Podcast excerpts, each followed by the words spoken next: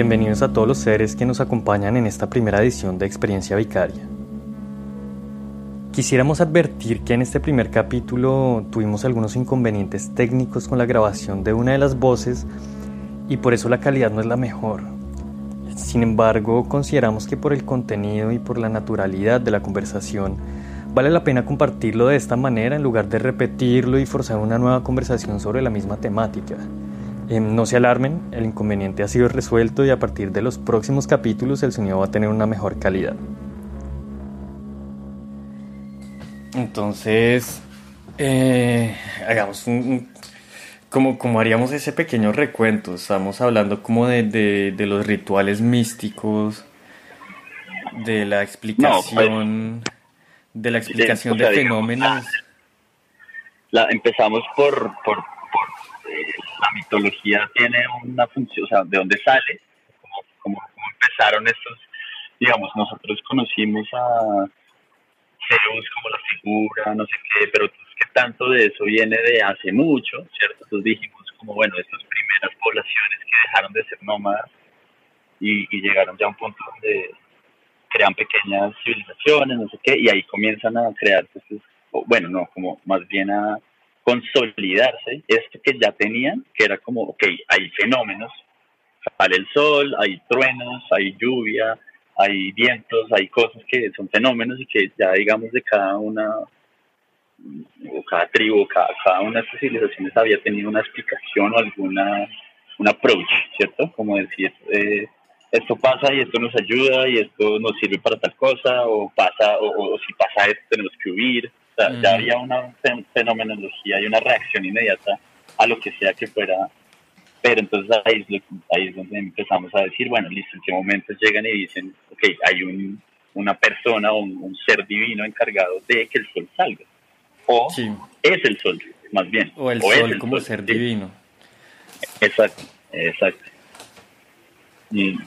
Entonces, sí, digamos que la pregunta que yo le estaba haciendo era como que tan conscientes eran ellos de, que era una mitología, es decir, si ellos eran conscientes que lo que proponían era simplemente como una forma de explicarlo, que no es científica, ¿no? Que digamos eso hoy lo podemos entender, que decimos que es lo que yo le decía, hay diferentes, yo creo que uno puede aproximarse a esos rituales desde diferentes puntos de vista. El primero es el científico, que es decir, ya hoy podemos decir según eh, la ciencia que no es un dios el que hace que el sol salga, porque el sol está ahí y existe y son el movimiento del sol y la tierra que uno perciba que el sol sale.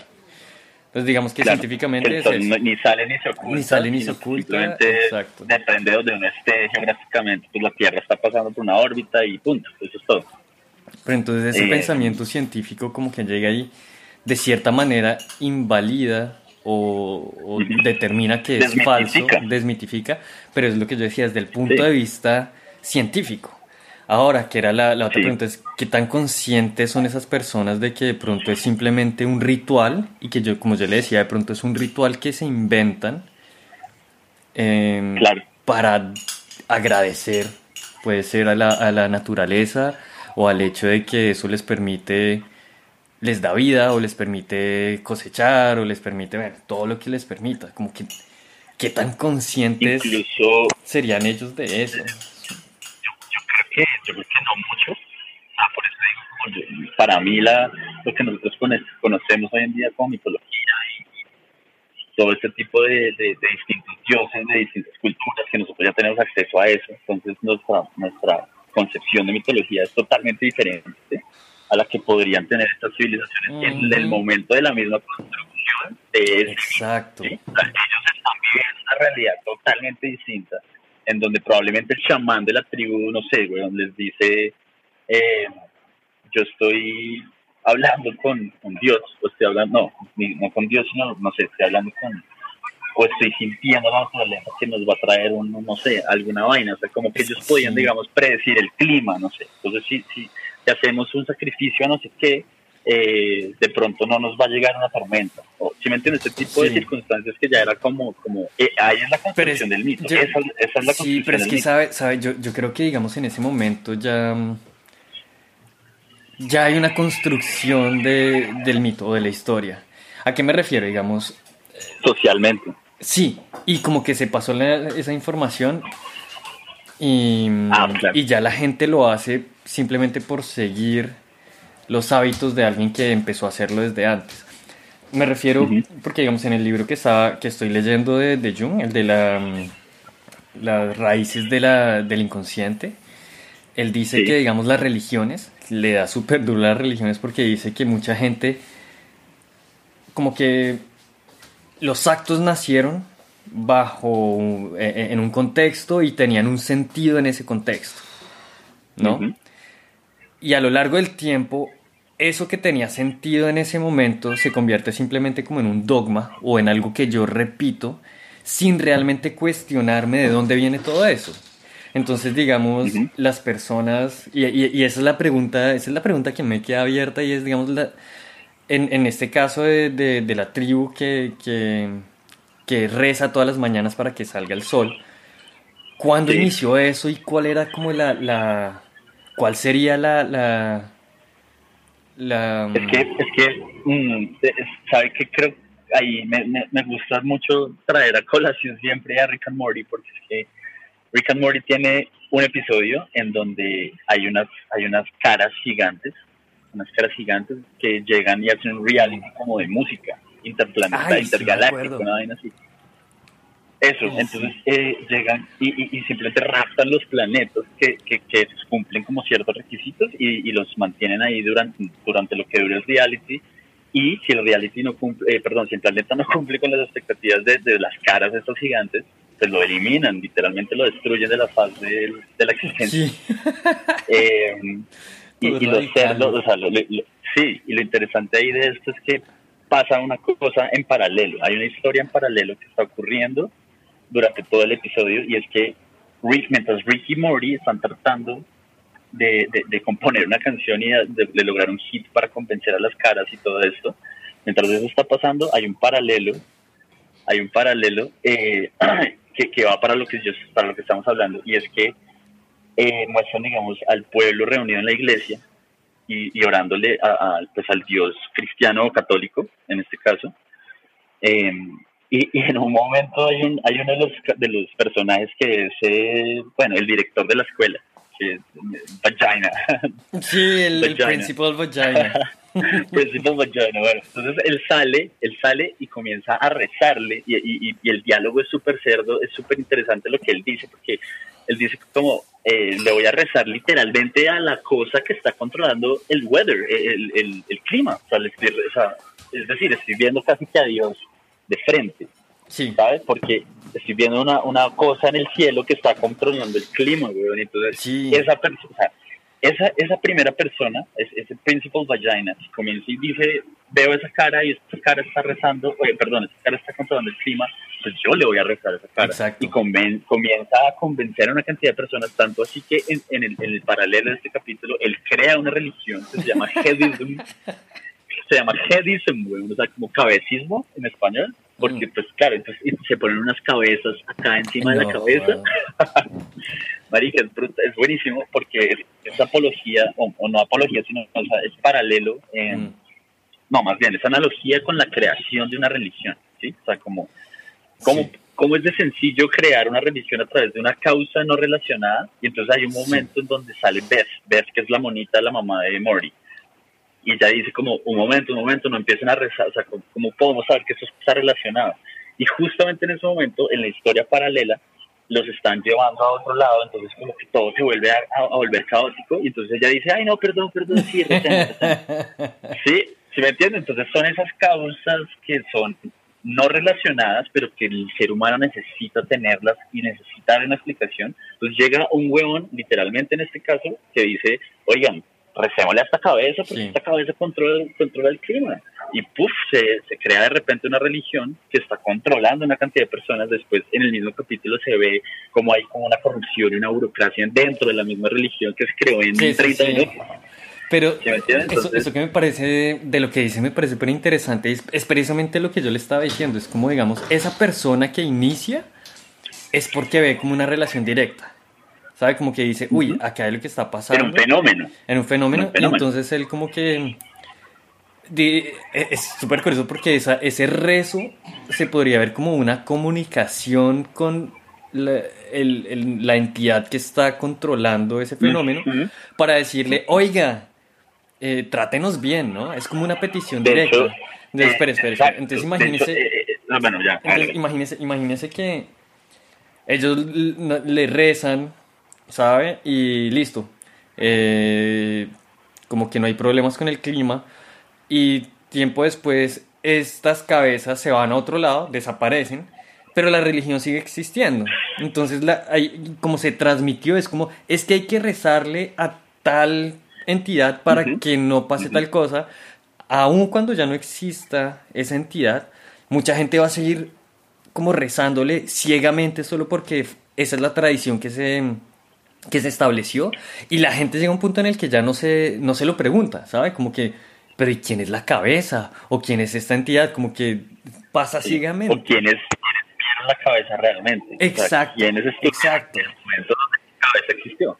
Y, y, le iba a decir una cosa, que solo terminando en este capítulo, lo que ocurre en este capítulo es que eh, eh, eh el príncipe Vagina se vuelve como el, digámoslo así, el monarca, pues, de, de esa religión, en la cabeza de la, del jevismo, y él, se encarga como de, de, tomar decisiones porque él dice, él, en un momento, él dice que está hablando con las cabezas y que tiene comunicación directa. es pura mierda. Es pura mierda, claramente, y entonces hay alguien más, o sea, en un momento se da una situación dentro del capítulo donde la gente está actuando en contra de lo que él quiere y él dice como, no, nadie puede interpretar las cabezas como yo, yo soy el que tiene comunicación.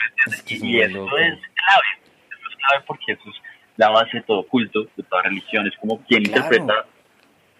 ¿Y quién, interpreta qué? ¿Quién interpreta qué? Y cómo se interpreta, que es, que es básicamente con lo que arrancamos la pregunta era cómo, cómo leer hoy en día esa mitología griega, nórdica. No sé, yo creo que si uno tiene como mucha información científica en la cabeza, uno dice, esto no es verdad.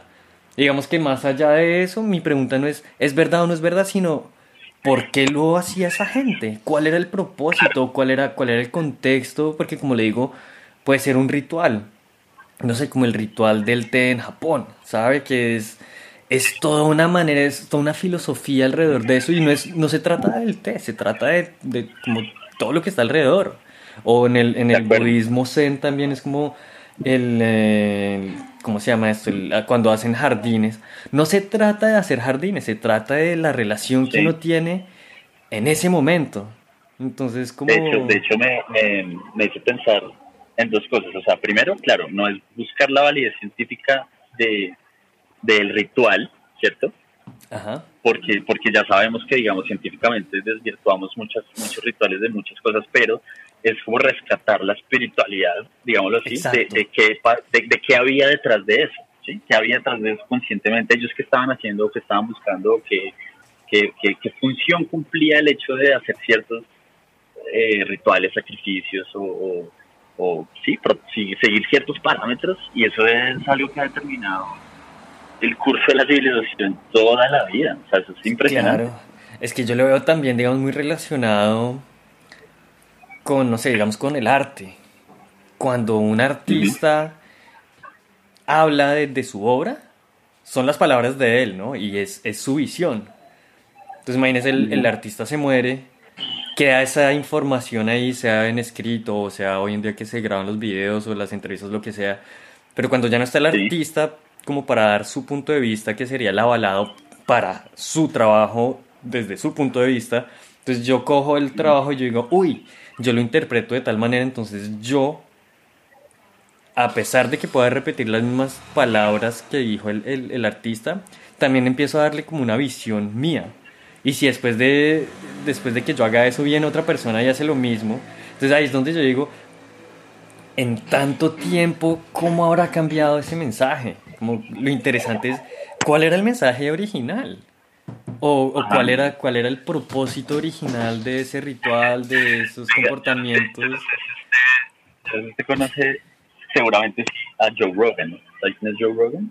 Usted me ha hablado de él, no, que hace las entrevistas. Joe Rogan se volvió famoso porque tenía un programa, programa que se llamaba El Factor X. Eh, no, perdón, sí, era como Fear Factor, perdón, Fear Factor El factor X. Fear Factor. sí, no, no era X, X Factor. Eh, Fear Factor. Fear Factor, Eh, sí me acuerdo que era como ponía a la Era, gente a era enfrentar como miedo. someter, eh, eh, Sí. no, sometía a gente como sus miedos, entonces hacían como, lo- los ponían en situaciones en una gonorrea, bueno, en fin. Eh, y el se volvió famoso por eso y después se volvió stand-up, pero, o sea, se volvió un, un Ujú. stand-up comedy y, y a mí ahí fue cuando, cuando yo lo conocí realmente, cuando yo dije, man haciendo stand-up, me parece chévere, no sé qué. Y después se volvió un podcastero muy famoso, yo creo que hoy en Mm. día el man tiene el podcast más grande porque tiene como Increíble. 1600 capítulos, tiene como Ush. 1600 capítulos, ha tenido a Elon Musk, ha tenido a todo, a Marshall, ha tenido a quien quiera. Eh, y, y, y Joe Rogan en un momento hace un pequeñito, una rutina pequeñita, pero muy buena, en uno de sus especiales en Netflix, que el man dice como, eh, básicamente hace alusión como a, a, a los, a los, eh, escucha, ¿cómo se llama esto? A los de, a la constitución, a, a los, a los, a- no a los amendments, sino a los, bueno, marica, a la constitución de Estados Unidos, ¿sí? Ujú. Entonces él, él dice como, ok, los founding fathers, los, los padres de la patria, los creadores de esta vaina, crearon eso y en un punto contextual de la historia, ¿sí? Ujú. entonces él, él- él se mete en ese papel y dice como, ok, imagínense que llegara un founding father hoy en día y dice como, y entonces lo dice así como, hey, bitch, you guys didn't write it,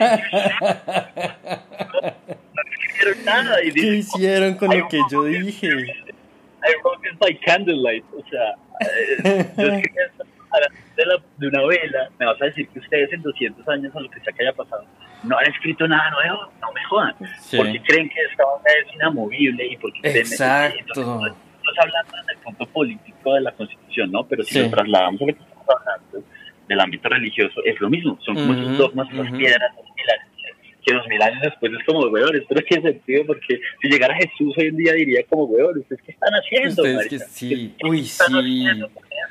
Es como, ¿Sí me hey? ¿dónde está el amor? ¿Dónde está? ¿Dónde está lo que yo Y y, eso- y es- lo que yo dije? Que era amor y que era fraternidad y que era así. O sea, ¿dónde Y mire que, mire que ahorita que usted estaba hablando de- del cabecismo y que el, el, el man, el, el principal Ujú. Vagina dice como es que yo soy el que los interpreto. Eso Sí. fue lo que pasó con la iglesia católica, ¿no? Eh, Claro. Básicamente, Pedro, Peter, el Peter Sí. dijo, yo soy, esta es, es, esto es lo que dice y esto es lo oficial y funda la iglesia. Digamos que eso es lo interesante de la película de María Sí. Porque muestran ese confrontamiento en donde él dice, Pedro era como, no, es que tenemos que crear una institución para guardar esto, porque Jesús dijo esto, y María como, no, pero es que el man está diciendo otra cosa, esto es algo humano, y ese enfrentamiento es súper interesante porque esa es la, la historia de la iglesia, es, Ujú. ¿Cómo así que una institución es la única que dice o que puede decir estas son las reglas? O, y se interpretan de O- esta o- o manera. más bien, es, es por ahí me iba a ir yo. Sí, o sea, sí. más bien es como coger, coger, digamos, algo que es como la Biblia, ¿no? Es decir, la Biblia se interpreta así.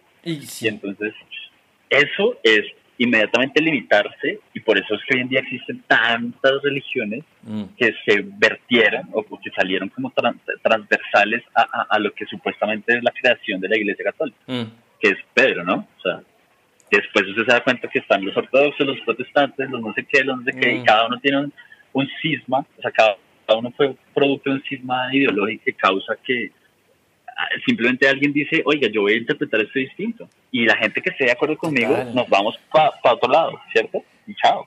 Y se crea este nuevo religión, básicamente.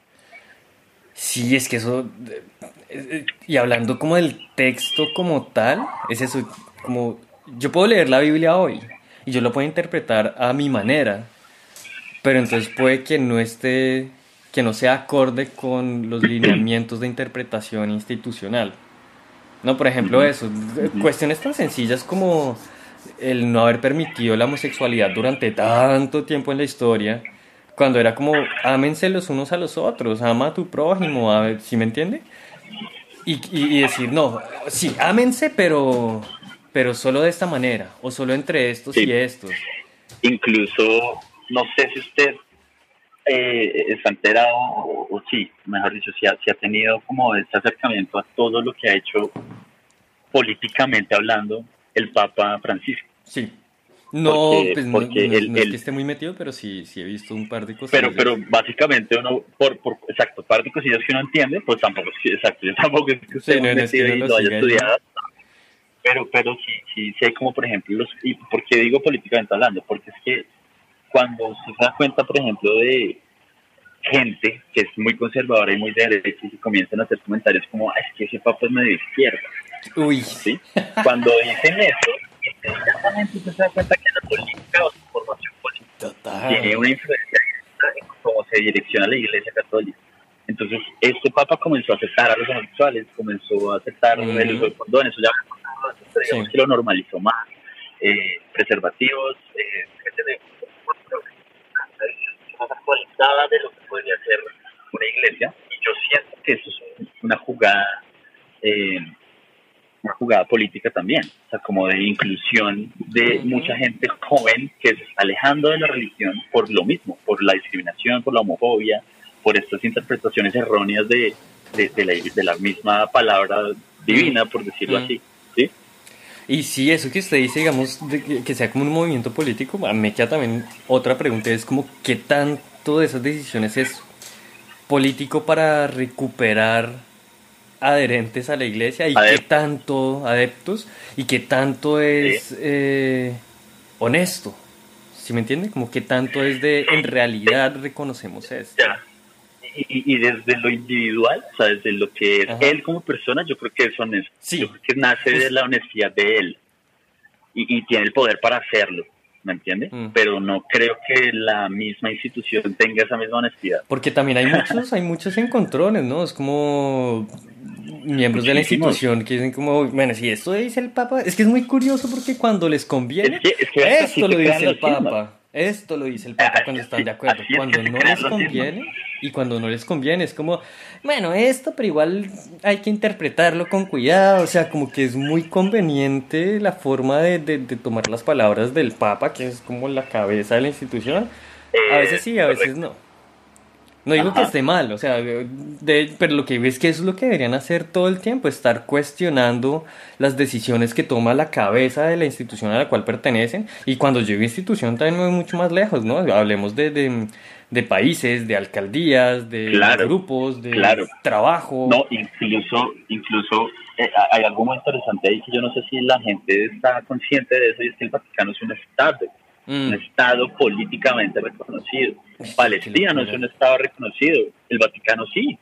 Y eso, eso tiene una connotación internacional en términos de tratados, de muchas cosas. O sea, ahí hay mucho donde jalar en el ámbito mm. político.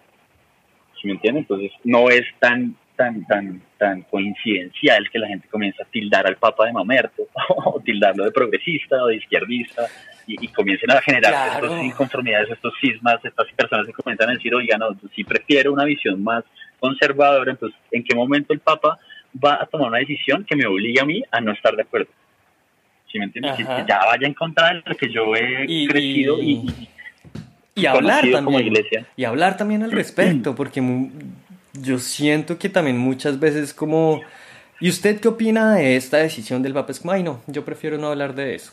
¿Por qué? Porque está en contra, porque es entrar en conflicto porque es incómodo. pensamiento y es incómodo verse confrontado a eso. Totalmente. Muy conveniente, de cierta manera. Vuelvo a decir, es muy conveniente como ahí. Cuando lo apoyo, ahí sí estoy gritándolo. Pero cuando no, es como, ay, no, no hablemos de eso. Es como, ¿por qué no? ¿Por, qué, no? yo creo, yo creo que ese mismo sesgo ideológico que se da en la religión, como cuando la gente se casa tanto con el dogma, eh, ese, esa misma analogía se puede trasladar a alguien que está muy idealizado en, en, un, en un, ente político, o sea, por ejemplo, en, en una cabeza política. Entonces, y, volvemos a lo que usted dice, cuando, digamos, cuando le sacan cosas a X político, por no hablar de nadie, sino a X político le, le sacan cosas, que el, el, el, partidario de ese político va a decir, no, eso es una... Eso es una montaje, hay que investigarlo, hay que investigarlo, hay que investigarlo, hay que ver si es verdad, yo no creo, es como... Pero usted le llega a esa misma persona con cualquier información sacada de cualquier hueco, de la persona opuesta a lo que él cree y le va a decir, ah, sí ve, Ah, sí, este sí. ve lo que hace, y, y, y de una, o sea, Y Exacto, es como dónde está esa necesidad y esa voluntad de investigar y de corroborar y No, beneficio de claro. fin. Es como, no, ahí sí se me olvidó todo porque sí, es que es eso. es una selectividad muy, muy conveniente en muchas situaciones. Les permite a las personas mantenerse estables en los pilares de su pensamiento, como no cuestionarse ciertas vainas y decir como, ah, estoy de acuerdo con esto y, y a- y acá me pongo la del caballito, la de los caballos que los ponen acá para que no se asusten, Sí. me la pongo y, y- eso no lo estoy viendo. Me, sí, me hago el de la vista gorda. Me hago el de la vista gorda. Me hago el que, ay, no, no, eso no. Claro. Pero yo creo que, y, y eso ya lo hemos hablado muchas veces, ¿no? Como el, el, el hecho de tener como cimientos en su construcción de pensamiento. Hay gente que como que se, se, mm, se apoya mucho en eso, ¿no? Como- porque además eso tiene que ver todo el pensamiento, todo lo que uno piensa, todo lo que uno cree, pues es parte de la identidad de uno y cuestionarse su- sus dogmas y sus pensamientos es cuestionarse a sí mismo de cierta manera. Yo creo que hay mucha gente que es, yo creo como usted y yo, que estamos, nos sentimos muy cómodos cuestionándonos todo el tiempo. No es como Pero, yo ¿se qué soy, qué hago. Y, y perdón, le interrumpo ahí un segundo. ¿Se acuerda el ejemplo de la silla que Ujú. yo le dije? Eso creo que es lo que usted está resumiendo porque para, o sea, eh, eh, en- a forma de, de ejemplo, a nosotros nos gusta estar en el piso. O sea, a usted y a mí nos Ujú. gusta estar en el piso en cuanto a que- cayéndonos, y para- equivocándonos. Sí, y para, exacto, y, y para que se entienda el ejemplo es, es que es lo siguiente, o sea, una silla tiene cuatro patas, ¿cierto? Si usted le quita una pata, probablemente se va a caer, y se va a caer porque la construcción de ese pilar es tan fuerte, pues que se cae en el resto. Entonces por eso la gente no se cuestiona ninguno de esos pilares y están acostumbrados a estar en esa silla de comodidad Mm. de, marica, no me, no me patees esta, esta, este pilar, no me patees esta patica porque se me cae todo lo demás. Entonces, yo creo que nosotros estamos acostumbrados Y- a estar en sí. el piso por lo mismo, porque nos Y, gusta yo- y yo- y- y patearnos mire, eso. y yo digo, yo digo, yo entiendo, yo entiendo, o sea, de cierta manera yo entiendo por qué la gente puede pensar eso, que es como, no me patee porque me caigo y es como, puta, qué miedo yo caerme, ujú. porque caerme significa volver a cuestionarme todo de mi vida, de No, mi identidad. de Digamos, pienso, 30 años o 40 años de exacto, construcción de pensamiento. qué miedo. Y me la voy a cuestionar a mis 50 o mis 60. Exacto. O sea, qué susto, güey. Qué susto. Qué miedo, pero precisamente yo creo que eso es, es- eso es lo que hace para nosotros es como, qué miedo, pero hagámoslo. es como quiero caerme otra vez. claro. Eh, claramente, de acuerdo.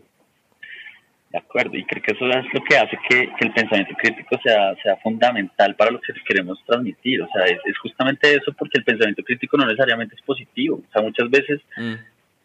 puede tener un efecto eh, devastador en la gente. O sea, por ejemplo, imaginemos un escenario hipotético en donde la ciencia, ya que estábamos hablando de eso, desmitifica la existencia de Dios. O sea, imaginemos que es posible científicamente lograr ese momento en donde, por alguna razón alguien descubre que Dios no existe.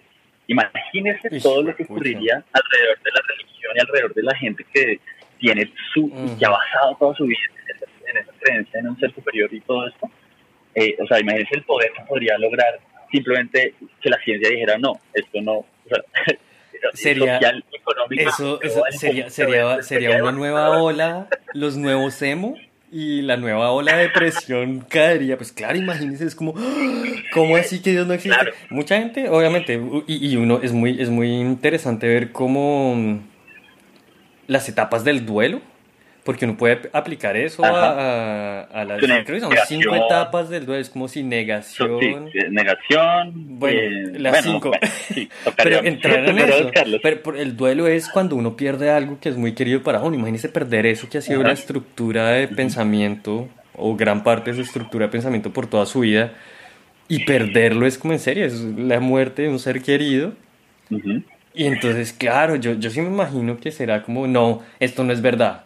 O, o, o la otra, pues a mí no me importa lo que digan, para mí sí existe Dios. Totalmente Claro, válido, ¿no? Pero, por, sí.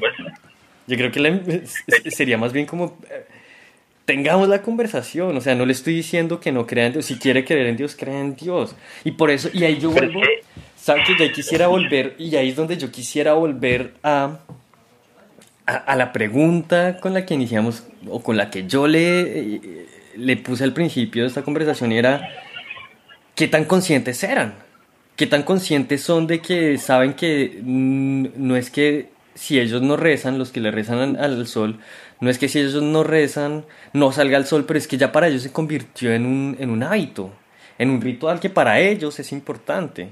Entonces, no le hace daño a nadie si yo digo, ay, no, yo, a pesar de que ya se descubrió, ya se, ya se determinó que Dios no existe, no le hago daño a nadie diciendo, ay, yo sí le sigo rezando a mi Diosito, ¿sí me entiende? porque, porque al final de cuentas es eso. Yo creo que lo que hace daño es decir, no, es que Dios es este y solo este. Pero si uno habla de Dios como cada cual interprételo como quiera, que es yo le rezo a la naturaleza, o yo hablo con la naturaleza, o yo le hago al universo, o yo, no sé, a, a lo que sea, eso no hace daño porque yo siempre he dicho que son como perspectivas diferentes o puntos de vista diferentes de cómo aproximarse a ese fenómeno que no podemos explicar. No, y total, y por eso yo le decía, por ejemplo, si yo me levanto, que yo tengo acá en mi ventana, tengo el blackout, ¿no? Entonces yo no sé cómo está el clima afuera hasta que yo abro el blackout. Cuando yo abro el blackout por la mañana y me levanto y digo como, ojalá haya sol. O sea, es mi, ese es mi primer pensamiento, es como, ojalá haya sol. Y fíjese por qué, lo importante del clima en, el mood, en la actitud, en el ánimo, todo. Entonces usted abre y usted dice, ok, si hay un día bonito, usted, usted inmediatamente siente como una, así usted no lo esté diciendo ni lo esté pensando y le esté agradeciendo a, a, un Dios ni a, a nada, inmediatamente se motiva de cierta forma, que, que, usted dice como gracias por salir o gracias por estar o qué rico que haya solo, qué lindo día.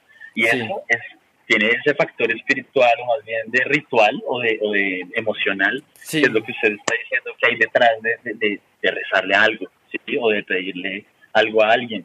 Simplemente la religión lo que hace es corromper ese, ese, esa, ese feeling, pienso yo. y mire, sí, es que volviendo, volviendo otra vez a, al, al, mismo libro de Jung, yo creo que él, él dice que, digamos, esos dogmas cuando son tan cerrados, lo que evita es que la gente haga preguntas. Es como, ¿por qué? Porque la, la, respuesta es porque Dios lo quiere. O Dios sabe lo que hace. O cualquier cosa es como, ¿por qué se murió? Porque Dios así lo quiso. Pero, ¿Y por qué pasó pero esto? Porque Dios... Y sí, dicen, esa es la fe, tú tienes que creer en, en, en lo que está pasando. Y entonces ese tipo de dogmas, lo que es interesante y lo que él critica, es que evitan que la gente haga preguntas. Y yo creo que lo interesante realmente de la vida es uno hacer preguntas. Yo no estoy diciendo que yo les vaya a dar la respuesta a la gente de eso. Yo digo, pero lo interesante es hacerse preguntas. Como de pensar, ¿y por qué? Porque estoy haciendo eso, porque estoy diciendo esto, porque pienso de esta manera. Y cuando uno se hace preguntas, uno también va cambiando. Yo no digo que uno tenga que estar en lo cierto todo el tiempo pero el hecho de enfrentarse a esas equivocaciones permite que uno cambie. Es decir, y además reconocer, oiga, yo antes pensaba esto eh, y ahora pienso diferente por X o Y motivos. Y yo creo que ese, ese cambio eh, uno se lo permite cuando uno se cuestiona las cosas. Cuando uno se cierra un dogma es, es como, es, es como quedarse estancado, yo digo como a nivel de desarrollo individual es como quedarse estancado en eso y no hacerse más preguntas y ya. Es como, es como limitar la capacidad o las posibilidades de lo que uno puede ser o no ser por no hacerse preguntas, por no cuestionarse. Yo estoy de acuerdo. De hecho, de hecho, el, de hecho hay, hay dos cosas que usted dijo que me gustan. Eh, la primera es como, como que, que me llevaría a un tema muy grande, que también lo quiero tocar, y es como la estigmatización del fracaso, o sea, o, o, o porque Sí. me entiende? Porque, porque, porque, porque el hecho de fracasar o de estar equivocados es tan grave. Sí, es, es, un estigma que hay que, sacarse de, de, uno mismo, ¿sí? Pero, pero sin ir tan lejos en eso, es, es como lo, lo segundo, es simplemente eh, lo difícil que es quebrar ese dogma cuando ya está interiorizado y, y ahí hay un factor adicional que puede ser casi, casi que de adoctrinamiento cultural mm. de toda su vida, ¿sí me entiendes? Porque es que usted es la primera, o sea, yo hablo por mí. La primera vez que yo a una iglesia, pues obviamente era un bebé porque me bautizaron, ¿sí? Y, yo nunca elegí ser bautizado, jamás, pero pues me bautizaron, ¿cierto? Entonces son situaciones que significan, o sea, que le dan significancia, si se puede decir así, a lo que usted considera que es cierta religión, ni siquiera las religiones, sino cierta que es la suya, la que le tocó por geográfica y por, por, contexto, donde nació, por su familia, por sí, por época, por, por todo, exacto. eso, más o menos la gente no elige eso, sino que la eligen o, más bien los, los introducen a esto por tradición o por lo que sea. Y eventualmente la persona cuando desarrolla un pensamiento crítico, que es lo que usted y yo estamos fomentando y intentando, digamos, aplicar todos los días en nuestra, vida misma, es, es cuando llega a esa conclusión de, ok, estoy de acuerdo con esto, o sea, cuestiono lo que estoy creyendo y después digo, sí estoy de acuerdo y me confirmo y, digo como, vámonos ¿cierto? Y vamos a hablar con esto porque, porque, porque, sí, hágale papi con toda, porque pues ya, ya tuve un proceso interior sí. de decir como voy a descartar esto y voy a, listo. Ahora, ¿qué pasa cuando uno dice que vuelvo y hablo por mí? 13, 14 años, 15, póngale que uno dice, oiga, yo sigo yendo a misas y ya interioricé una cantidad de cosas que no estoy de acuerdo, que no estoy de acuerdo. Entonces, sigo obligado por tradición y por cultura y por contexto a, a, a, ser parte de un ritual al que no pertenezco, con el que no me comprometo, con el que no me compenetro, con el que no pasa absolutamente nada, donde yo no siento absolutamente nada, mm. Donde al contrario me siento oprimido, presionado y limitado. Entonces mi pensamiento crítico a mis 15 años me lleva a decir como, oiga, esto no es lo mío. Y eh, ahí es donde uno dice como, bueno, una persona que ha tenido 60 años de eso, 60 años de Y en otro contexto diferente, en, en, una época en donde no se hacían esas preguntas, como que no tuvo la oportunidad. Inclusive hacer mm, lo que decía, de no se cuestione porque eso es peligroso y entonces quemaban libros, entonces prohibían mm, mm. Eh, conversaciones y sí, o sea, toda esa censura de, evitar el sesgo, o más bien de conservar el sesgo en los adeptos. Eh, eso, es muy loco, porque cuando uno dice, bueno, yo sí logré, digamos, desligarme de eso y gracias a Salirme de la Matrix, sí, sí, sí, sí, es como, eh, eh, y, se siente, es como alentador el primer día donde usted dice, oiga, A, la religión, a la religión a la que yo supuestamente le fui creyente durante 15, 16 años, le estoy fallando en este momento. El primer domingo que no fui a misa y como ya de aquí en adelante yo no, ni me voy a confesar ni voy a ir a misa ni nada, o sea, que no creo en esto, o sea, que porque estoy participando en un ritual que no es mío, ¿sí? Y, y, creo que ahí es donde está el quiz de, todo eso, o sea, la gente tiene que cuestionarse si el ritual al que está participando es suyo o no, y si cree en todo lo que le dice su dogma o no. Y, y, si está de acuerdo con el 100%, pues perfecto, siga adelante y sea tolerante y respete y haga sus vainas pero... no, igual, y también otra respuesta, es como si no está de acuerdo al 100%, igual puede estar ahí metido y estar trabajando para mejorar con lo cual no está de acuerdo. O sea, no es una cuestión de que tiene que estar 100% de acuerdo para, para adherirse a ese pensamiento, sino también puede ser como cómo podemos construir, porque sí, es eso, es como, no, estoy de acuerdo con el 90%, este 10% lo, lo critico y estoy trabajando para que esto se resuelva, en fin.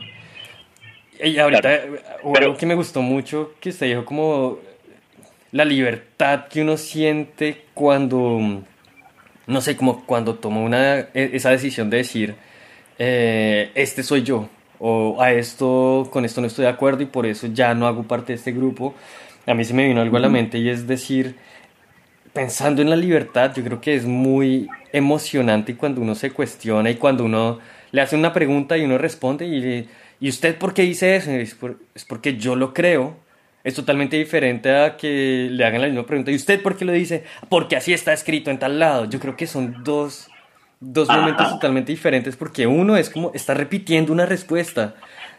El, el, que está cerrado en ese dogma está repitiendo una respuesta que ha sido diseñada para ser repetida de esa manera.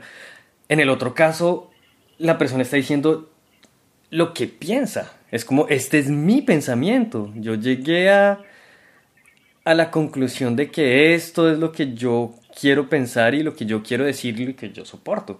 Y que una vez más, puede que lo que esa persona piensa y siente realmente y profundamente esté de acuerdo con ese dogma al cual se adhiere. O sea, no, no, es como que uno, si uno piensa por sí mismo, no puede hacer parte de ningún dogma. No sé. Es, es, otra pregunta que quedaría un poco abierta o, o, de pronto uno crear su, o sea, que, que si usted tiene un, un pensamiento único también se puede encasillar en un dogma porque no, no se critica después de él. Exacto. Sí, eh, bueno, sí, esa es la otra. si, al extremo es como, pues yo hago esto porque es lo que yo pienso. Y bueno, pero, pero bueno, yo creo que ahí hay dos cosas. La primera es que me gustaría, me gustaría hablar un poco, y creo que es el momento perfecto para hablar un poco de qué es la experiencia vicaria. Como que, porque estamos hablando de experiencia vicaria, porque justamente eso, eso es lo que estamos haciendo con este podcast, ¿no? O sea, es, es eso lo que queremos. Entonces, yo, o sea, porque la persona que va a ver este podcast o que va a escuchar este podcast va a decir experiencia vicaria qué es. O sea, ¿qué, carajos es eso? Y, entonces yo siempre pienso mucho en cómo llegamos a ese nombre y, me acuerdo, pues claramente tenemos que hablar de la canción de Tool. O sea, no hay otra forma de, hacer ese approach. Entonces, Vicarious de Tool, porque es que, digamos, experiencia vicaria como, como, como, como en lenguaje no existe. O sea, eso, mm. eso no existe y no, no, es que sea una definición de, de, diccionario que uno pueda buscar, ah, ya, ok, experiencia vicaria es esto, ¿no? filosófica tampoco existe. Es como, yo, exacto, no, yo siento que, es nuestra adaptación desde ese, desde ese ámbito de Tool, o sea, Tool trae esta canción que se llama Vicarious y la letra, para no ir tan lejos, sin resumidas cuentas, para que la gente que quiera escucharla y la vea, pues la, la escuche, y la letra básicamente lo que dice es como, yo aprendo de lejos, o veo el terror de lejos, o veo el horror de lejos, a, través de un televisor, a través de lo que sea, y a través de eso yo aprendo. Y, entonces como que me gusta estar de lejos y me gusta observar, y es como un contexto bien, bien oscuro que tiene esa canción. Pero digamos que de ahí yo saqué ese concepto y yo me acuerdo que yo le dije a usted como marica, que experiencia vicaria es justamente eso, que usted pudo haber vivido una experiencia muy horrible o muy buena, y usted me la comparte y yo decido qué hago con esa experiencia que usted me está compartiendo. O sea, mm. digamos que la experiencia vicaria es una experiencia en segundo grado experiencia en segundo grado. Como que usted recibe todo de una persona que vivió una cosa y usted tiene que tener en cuenta quién me lo está diciendo, por qué me lo está diciendo y qué me está diciendo y analizar todo eso para decir, wow, voy a aprender de esta experiencia. O voy a desecharla porque no, no cumple unos estándares de, de, de, lo que yo soy. Entonces, mm. por ejemplo, todo lo que estamos hablando de cuestionarte eso, de decir como, eh, no, es que si usted tiene un dogma y nunca ha pensado por qué cree en lo que cree, o porque le gusta lo mm. que le gusta, o porque quiere, o porque cree que quiere lo que quiere, eso es experiencia vicaria. Es decir, mire, yo ya pasé por eso, o yo ya me. Yo tuve una experiencia de esta manera y se las comparto. A ver, ¿ustedes qué opinan? A ver si lo han vivido de otra manera. A ver cómo. Oh. Exacto, exacto. Y, es transmitir ese mensaje a, manera de, de, sin pretensiones, simplemente es mi experiencia. Mm para que usted lo coja, lo interiorice y lo aplique como le sirva. Punto. Eso es todo. Exacto. Ese es, el contexto. Es el, es el contexto. Sí. Es que es muy loco. ¿Sabe qué estaba pensando ahorita? Estaba pensando que básicamente, no sé, estaba pensando mm, en la literatura. La literatura para mí puede ser una experiencia vicaria alguien, me, acuerdo mucho del orientalismo acá en Francia, que es en, una época como que se fueron a explorar el oriente, tierras eh, exóticas, y escriben o describen, crean como todo, todo un imaginario alrededor de eso, para que la gente que está acá y quien no puede viajar, viva esa experiencia, ¿no? Entonces yo me fui, la escribí en este y entonces los camellos y logran describir el calor y la humedad y mil cosas que la gente leyéndolo como que vive eso. Entonces como que dije, dije al final de cuentas, no sé, también la, literatura o el cine o teatro, como que todas esas experiencias, al final de cuentas también son vicarias porque uno puede, no sé, puede, puede sacar algo de eso. Aprender de cierta forma. Pero es que eh, a, mí me gusta, me gusta pensar en algo adicional y es como, digamos, la experiencia vicaria que yo puedo recibir de usted es alimentada por experiencia vicaria que usted ha recibido de arte, de artistas, de literatura, de música, de ¿sí me entiendes? Entonces es como una cadena, ¿me entiendes? O sea, la experiencia vicaria no necesariamente nace de una persona, sino que es como una cadena de experiencias que se construyen y que usted las interprete, las analiza y las consolida y después las transmite. ¿Cierto?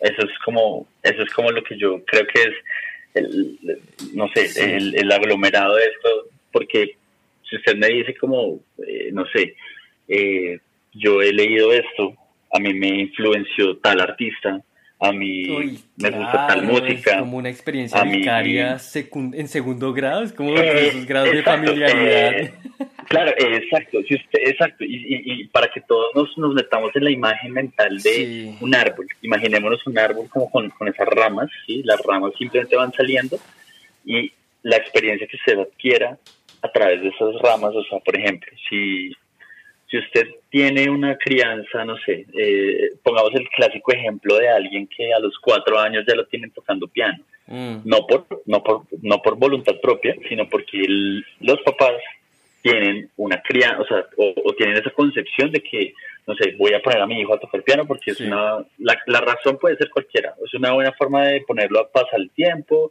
o puede ser una forma de culturizarlo. No, una frustración personal. sí, eh, claro, pues exacto, exacto. Puedo estar transmitiendo una frustración personal. Yo quiero que mi hijo sea pianista porque yo no lo fui, yo quería ser. Bueno, o sea, eh, cualquiera, whatever the reason, ¿sí? Eh, yo creo que ahí es donde está ese, ese momento donde, listo, esta persona recibió toda esa educación, cuatro años, eh, tenía cuando empezó este viaje de piano, no sé qué, y resulta que duró así como hasta los 10, los 6 mm. años de piano así súper intensos, y a los 10 se dio cuenta que, marica, no, no me gusta el piano y quiero hacer otra cosa y chao. Pero eso no significa que no tenga esos 6 años de piano, ¿cierto? Entonces, eh, eh, ahí es donde uno dice como, bueno, ¿qué, ¿qué tanto puede transmitir usted por lo que ustedes o lo por, lo que lo hicieron ser, sí. sus, papás le hicieron ser cierta cosa, pero después usted adquirió otro criterio, pero esa experiencia nunca se va a borrar. Usted tiene ese conocimiento personal, esa influencia, digámoslo así, familiar y esa influencia, no sé, académica, que usted después puede transformar en otra cosa. O sea, eso es lo que yo digo como que... Mm, si usted me dice que leerse un libro de Harry Potter a los 11 años, como, como es mi caso, y, y, encontrarse de repente imaginándose todo ese mundo mm. de una forma impresionante, porque eso fue lo que me pasó a mí, o sea, yo había leído otras cosas antes de eso, pero algo me conectó tanto con ese libro que, que, que, y yo tenía, lo que le digo, 11 años y era como, pucha, esto, yo no podía parar de leer eso, entonces esa experiencia y esa, y esa interiorización de, esa imaginación que yo recreé, de todo eso que produjo en mí, pues yo lo voy a, eventualmente lo voy a mandar al mundo. No sé cómo, pero lo voy a mandar, ¿cierto? Y, y, bueno, ahí está toda esa cadena como de experiencias que conforman la experiencia vicaria que me puede transmitir usted, que le puedo transmitir yo, y que, y que es la idea, ¿no? Yo creo que sí, yo creo que también por la forma en la que usted y yo somos y pensamos y hablamos, yo creo que al final de cuentas también estamos como intentando descifrar qué, qué significa esa experiencia vicaria, ¿no? Como que lo tenemos claro y al mismo tiempo es súper es súper abstracto. abstracto. Es como, es como una Pero tenemos eso, ¿no? Es, es, interesante eso, ¿no? Como empezar a escribir, bueno, ¿qué tanto? Porque es eso, ¿qué tanto? ¿Qué tanto he aprendido yo de los libros? ¿Qué tanto han cambiado? Y no sé, yo creo que también vale la pena hacer la pregunta como, ¿eso es una experiencia vicaria? ¿O qué es? o, o, sí, pero además es otra cosa, ¿no? Hace parte de la formación o de la imaginación o... Claro. No sé, como... Eh, no sé por qué siempre vuelvo a la literatura, pero es como por de dónde viene esa importancia de leer es porque, yo me acuerdo, Neil Gaiman, él decía eso, él decía, la importancia de la lectura es que cuando usted se identifica con un personaje ficticio, digamos de un libro ficticio, esa experiencia que usted gana de, de, empatía con un personaje en un libro, después la va a transmitir en su vida con, con las personas que lo rodean. Entonces, como esa experiencia, yo creo que ahí sería más bien una experiencia de primera mano el hecho de sentir ese, esa emoción mm. con, con, el personaje, mm. pero la experiencia vicaria, digamos, podría ser si el personaje sufre la pérdida de los papás y esa persona no perdió a los papás, como que ese, esa forma de... No, o, sea, yo, o sea, yo creo que la experiencia vicaria, digamos, requiere de una crítica personal, o sea, la experiencia es vicaria en cuanto usted le encuentre un aprendizaje, en cuanto el receptor de esa experiencia le encuentre un valor, ¿sí me entiende? Y si no, no tiene ese valor de vicario. Claro, pero... O sea, déjeme, o sea, ¿por qué? Porque, digamos, si tenemos un amigo que es escal, digamos, tenemos un amigo que es escalador, no sé, el man el man ha escalado en la política. el man, el man, no, el... no, no, eso, ese es otro. no, pero escalador, ¿cómo se llama eso? Sí, no sé. escalador, es que escala. Por ejemplo, entonces el man, el man escala y imagínese que el man llega al Everest, ¿sí? El man llega y, escala el Everest y, y llega a ese punto donde nosotros nos reunimos los tres y nos cuenta, oiga, para subir al Everest yo tuve que hacer esto y tuve que poner la pica en no sé dónde y tuve que poner mi campamento en no sé dónde y toda esa experiencia marica para mí para mí no es vicaria porque es totalmente irrelevante a lo que el valor que yo le puedo dar personalmente a mi vida. ah, sí sí sí sí, lo entiendo. pero es que usted no me dejó terminar porque la cuando cuando el man está leyendo sobre la pérdida de los papás y él no ha, no ha perdido a sus papás o a un, ser cercano pero yo creo que si está muy bien descrito como uno está metido en el cuento, uno va a tener emociones y el hecho de saber cómo enfrentarse a esa situación le va a ayudar para después cuando eso le, le, pase a él directamente, como que tener otras herramientas. Y por eso yo le decía que esta experiencia vicaria, porque él, frente a esa situación en el libro en donde su personaje pierde a alguien y él lo llora y lo sufre, cuando le pase de verdad, como que va a saber que eso hace parte del proceso, ¿no? Ay, por eso le decía, ahí sí es experiencia vicaria. yo, yo, le voy a hacer una pregunta. Yo le voy a hacer una pregunta. ¿Usted ha llorado leyendo? Sí, claro. Leyendo, escuchando música, viendo películas. No, no, no. no. Sí, o sea, listo. Yo también. Yo pues no, digo, digo. Quedémonos, quedémonos, quedémonos en la literatura por un segundo. O sea, porque es que en películas, en, música y en, y en, muchas otras cosas uno puede tener, por ejemplo, en conciertos en vivo. Yo he llorado en conciertos en vivo y sin sin quererlo, ¿sabe? Que es como mm. esa lágrima que se sale sola, que mm. eso es pura emoción, eso es emoción pura. Pero bueno, quedémonos en la literatura, o sea, llorado leyendo, me dice sí, sí.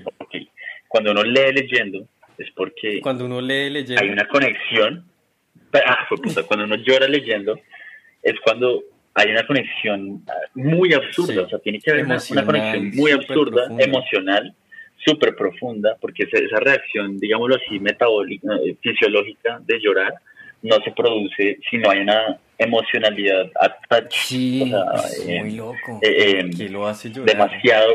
Exacto. Entonces, esa conexión, o sea, esa experiencia que usted pueda ganar de esa, de esa sensación de, oye, estoy llorando y no sé si a usted le ha pasado que, pues, digo yo, uno para y dice como porque estoy llorando, o sea, estoy sintiendo el dolor de esta persona o esto, y eso es como pura empatía con un personaje que no existe, ¿sabes? es ficticio.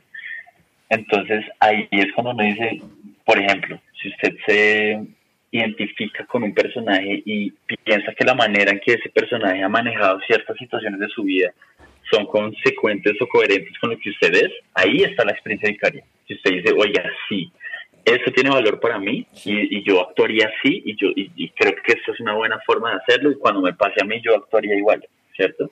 Sí. O sea, como que, y, y, si no, usted no, estaría sintiendo nada. O, sea, no, tendría valor. es, vicario, es vicario, pero no es experiencia.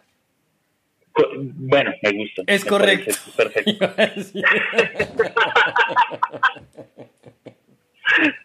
Señor Carlos, eso es correcto. No, no lo dije y usted lo dijo, entonces el que la cagó.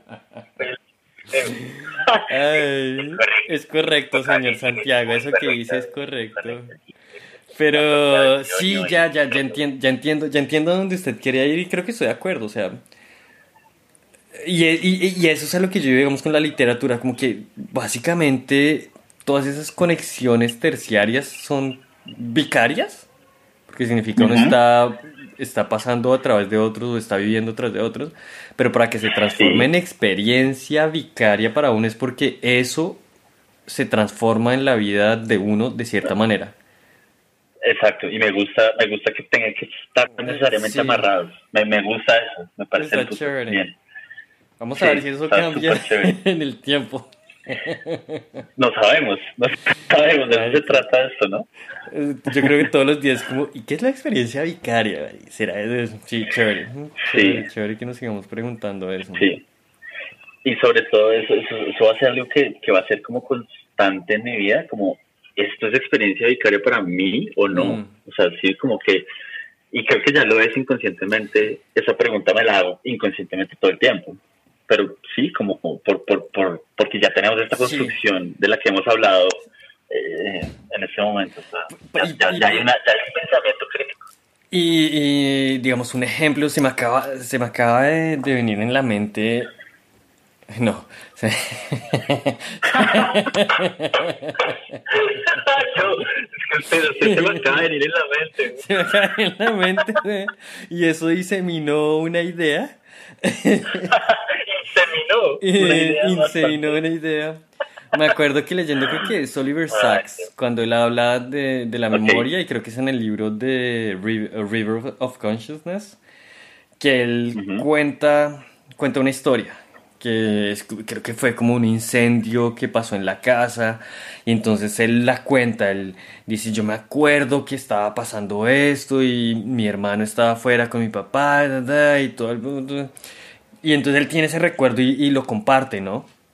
Como dice esto. Y entonces él dice, años después, cuando publicó ese libro en donde contaba esa historia, el hermano leyó la historia y lo llama y le dice, eh, usted no estuvo en ese momento en la casa. Yo le conté esa historia y él estaba contando eso, pero lo estaba contando como si lo hubiera vivido. Y él decía como, qué, locura los, las trampas de la memoria, porque muchas veces no eso. Entonces yo creo que eso, yo creo que es un excelente ejemplo de lo que es la experiencia vicaria. A él le transformó de alguna manera. Y, y, empezó a contar esa historia como si fuera, se apropió de eso. Propia, sí. Y, y, creo que, creo que o sea, no, no sé si a usted le ha pasado, pero a mí me ha pasado. Que hemos, pues, yo he caído en eso inconscientemente y sobre todo historias no, no recientes, sino de pequeño. sí, total. De, de, pequeño, que uno dice como, oiga, tal vez esto me lo contaron en algún momento y yo lo interioricé tanto, o sea, fue tan vicario para mí que total. Lo, lo, lo apropié. O sea, digo, como yo estuve ahí. Yo estuve, a, mí, a mí me pasó, a mí pasó algo muy, muy loco muy, muy, muy loco porque me acuerdo que estábamos, cuando yo era muy pequeño, mm, no sé, tendría menos de 10 años, y íbamos en, en el carro con mis papás. Y me acuerdo que mi mamá estaba contando una historia. No, es que cuando vivíamos en otro lado, contó la historia, y yo estaba escuchando la historia, y entonces ella dijo, no, pasó esto, esto y esto. Y yo hice un comentario, yo dije, ah, sí, yo me acuerdo. Mi mamá se voltea y me dice, ¿cómo te acuerdas si tú ni siquiera habías nacido? Esta historia pasó antes. Entonces, no sé, no sé, yo, yo me he hecho varias preguntas al, al respecto. Uno, ¿será que en ese momento mi mamá ya estaba embarazada conmigo? Entonces, como que se transmite eso, número uno. Número dos, simplemente el hecho de que, número dos, simplemente el hecho de que ella ya estaba contando esa historia, yo me la imaginé y me proyecté en esa situación y dije, yo habría sentido eso porque en serio me involucré tanto que yo dije, ah, sí, yo me acuerdo. Es como, no, no es posible. No es posible porque tú no estabas. Sí, exacto. o, simplemente como que necesitaba atención, entonces quería hablar y dije, sí, yo me acuerdo para que digan, el niño, el niño ahí está el niño. También válido. como que al final de cuentas, pero me parece interesante eso, es como y bueno, mi recuerdo de eso es que yo en serio me vi proyectado ahí. Y otra cosa que me pasó es, ¿usted se acuerda de, yo no sé si usted, si usted los vio, antes uno tenía como unos, unos, ah, los de los cositos de las fotos, sí, los cuadraditos, que eran como una lupita. Sí, claro. Esas lupitas. ¿Que no les hacía así? No, no, no, no, no, no, es, no, ese es el carrusel. Había uno que eran individuales. Usted tenía ah, una mini que venían dos. Podían venir de a dos, sí, también venían de a dos. Sí. Entonces, bueno, teníamos de eso en la casa. estaba viendo una de las fotos. Y creo que mi mamá me pregunta, ay, mira, ¿quién es este? Y yo miro la foto, una foto, no sé, como de los finales de los 70s, 80s. Hoy lo sé, ¿no? Hoy sé que es por la calidad de la foto, por la época, además, la que mi mamá me la mostró. En ese momento no había concepción de tiempo, espacio para decir, como eso es de los 80. Sí, no, no, ahorita, ahorita yo ya lo interiorizo y sé que la foto era además por el contexto. Entonces me muestra y yo veo la foto y me veo a mí de tres años, pero en un lugar en el cual yo nunca he estado. Y mi mamá me dice, ¿quién es ese? Y yo le digo, pues soy yo, porque yo me veo en la foto. Ah, Y yo, además, como que me acuerdo que en ese momento como que lo vi y empecé como a intentar imaginarme o, o pensar o recordar en dónde había sido esa foto, quién me la tomó, todo como que y, y decir y mirar el contexto porque era yo parado como en una calle y yo, pero esa calle dónde es? Eh, Hasta que mamá me dice, Sí, no, no sí. eres tú, es tu hermano. Es una- ay, o sea, y yo me metí en una cosa, yo claro, me proyecté. yo. Entonces, sí, no sé, es como. No sé si eso Pero, es experiencia eh, vicaria o proyección vicaria, no sé, pero. Lo que pasa es que, lo que pasa es que yo ahí hablaría de otra cosa. Ahí, ahí me gustaría hablar de otra cosa, es como la memoria, la memoria es la fragilidad de la memoria más bien. Sí. Sí, o sea, como la Creo que así se fragilidad llama, de- creo que así se llama el, el capítulo de Oliver Sacks. Eso, eso sería espectacular. o sea, Eso sería súper vicario porque yo seguro le dije el Eso- título e sería- inconscientemente se le quedó ahí y ahorita es como. Exacto. Como usted alguna vez me lo dijo o algo así, o lo saqué, quién sabe de dónde, porque ese, ese almacenamiento, eso es una cosa que nosotros no somos conscientes, ahí en un paréntesis pequeño, y es como su cerebro está almacenando información Uy, constantemente y está recibiendo información constantemente. Lo que pasa es que uno no, uno no procesa, uno no procesa toda la información que recibe, sino que uno más o menos direcciona, guarda, almacena, o sea, eso es como un, como un ordenador. O sea, nosotros somos un ordenador, esencial, esencialmente Sí. somos un ordenador. Muchísimo más complejo, Eh, pero sí, o sea, todo, todo lo visual que todo, uno de recibe. acuerdo, de y acuerdo, de acuerdo. Entonces- entonces, sí. Exacto, exacto. Entonces, si, yo, si, si, si ya estamos hablando de eso, si yo le digo como la memoria está almacenada en una carpeta que es maleable, o sea, que es modificable, Sí. que, que puede tener, eh, puede tener, si me entienden, no es un archivo que se quedó grabado y punto, sino que es un archivo que puede ser editable por su mismo cerebro a lo largo de los años. Entonces, una memoria o un recuerdo que usted tenga, que usted diga, oiga, eso lo tengo clarísimo, que pasó así, es que fue puta. Esto Puede fue así, punto. Toda una construcción. Puede ser, y puede ser inclusive, ni siquiera un recuerdo, puede ser lo que usted dice, Sí, sí, es un recuerdo de alguien más. alguien más. Es un recuerdo, es una experiencia de alguien más que yo la volví propia sin saberlo. Uf, ahí es, ahí es más vicario que lo vicario. Sí. Pero yo creo Sí, que es eso, es yo creo que es eso. Lo, lo lindo de, de- de- de ese tema de la experiencia vicaria es como, como eso que alguien más dice o propone, uno lo integra a su propia construcción de- del ser, a su propia identidad. A tal punto en que uno se apropia de esa historia que eso- es de uno, pero porque a uno le lo tocó. Le, ¿no? Pero, pero justamente por eso yo le decía que, que, que para que haya experiencia vicaria se necesita conciencia de que hay valor agregado en esa experiencia para que usted Pero, eh, es- O es- sea, como que tiene que haber un proceso.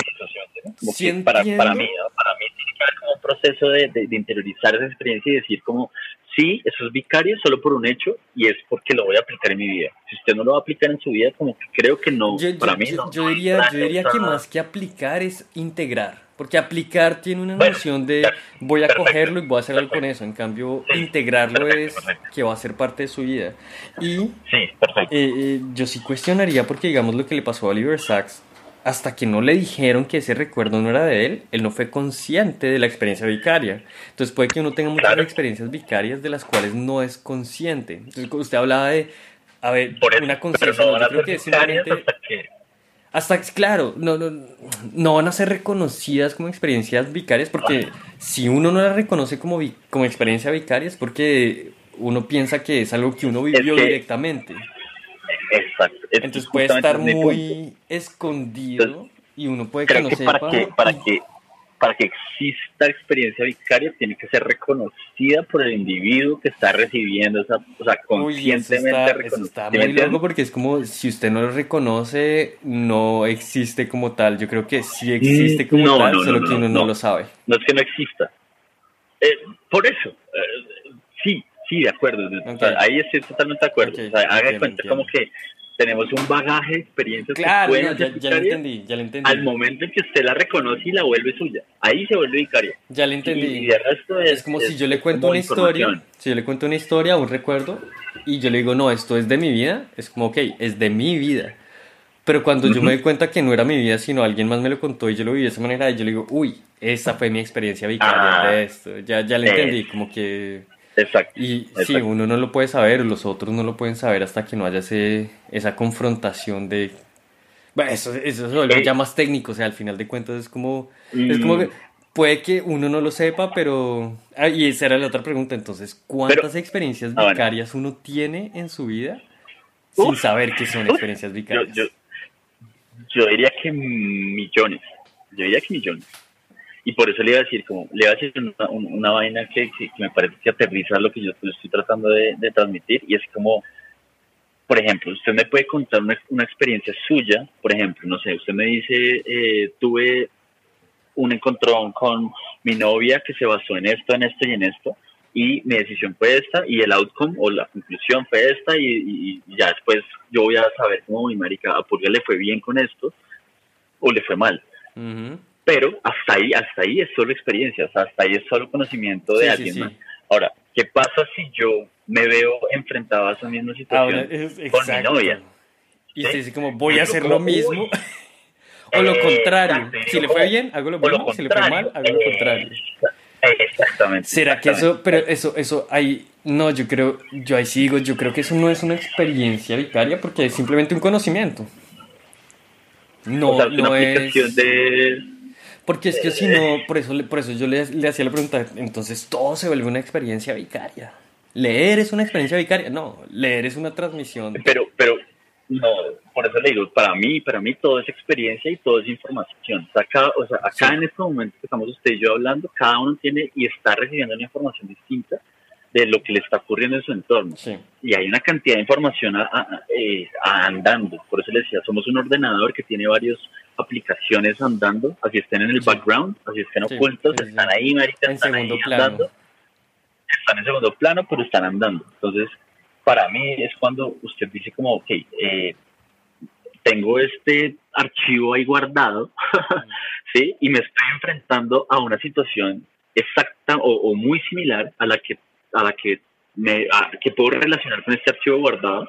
Entonces lo que yo digo es como, ok, se vuelve vicario cuando yo traigo ese archivo a, a mi situación actual y digo, voy a utilizar este conocimiento para tomar una decisión en este caso. Ahí, ahí se vuelve vicario, ahí, ahí digo como Pulga me acuerdo que Pulga tuvo este mismo problema y tomó esta decisión y le fue mal, yo voy a hacer lo contrario o, voy a hacer lo mismo porque de pronto le fue mal, o sea, no sé, siento que Pulga tomó una buena decisión así le haya ido mal, entonces yo voy a actuar en consecuencia. Sí, sí entiendo. Ahí para mí, como traer ese archivo que se tiene hace muchos años a su lo vuelve como, ¡buah! como, como vicario, como voy a aplicar esa experiencia en mi vida. Ahora, lo que usted decía es muy cierto, no todo, experiencia tiene que ser aplicable, o sea, no, no, es que, no es que le tenga que pasar para que sea aplicable. Por eso es que uno aprende de libros fantasiosos como Harry Potter, como Julio Verne.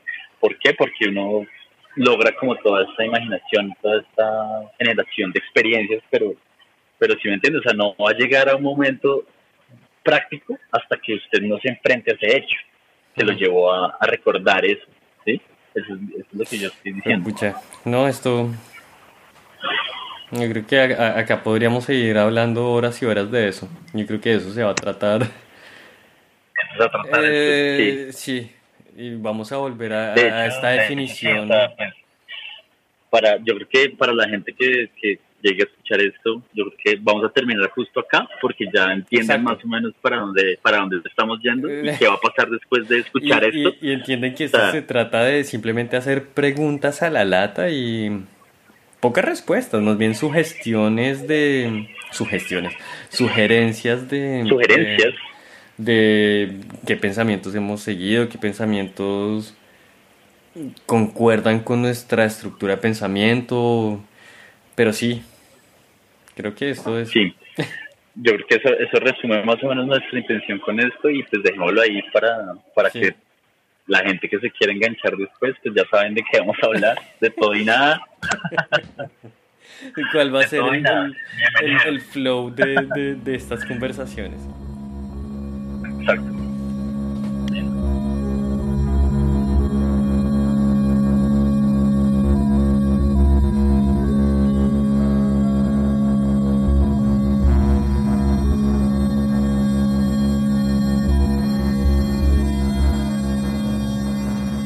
Esto fue la primera aproximación a experiencia vicaria.